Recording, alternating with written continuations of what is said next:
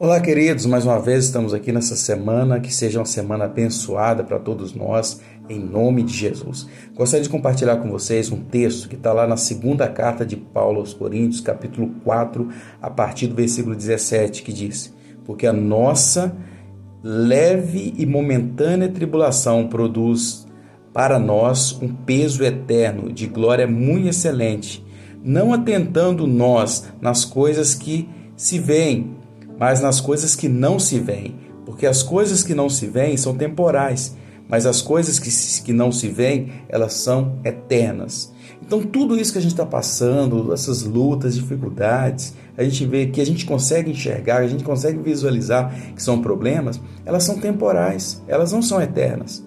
A tribulação que fala que a, a leve, momentânea tribulação, isso é momentâneo é algum momento, mas eu preciso superar esse momento e viver as coisas eternas, as coisas que não se veem.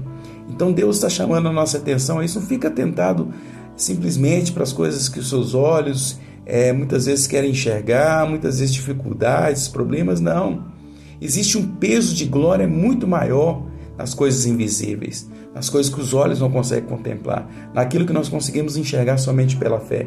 Então pense nessas coisas, se volte a essas coisas e você viverá dias melhores, dias felizes, alegres, crendo que Deus é contigo. Creia nisso em nome de Jesus. Um forte abraço para você, que Deus abençoe sua semana, que Deus abençoe sua vida em nome de Jesus.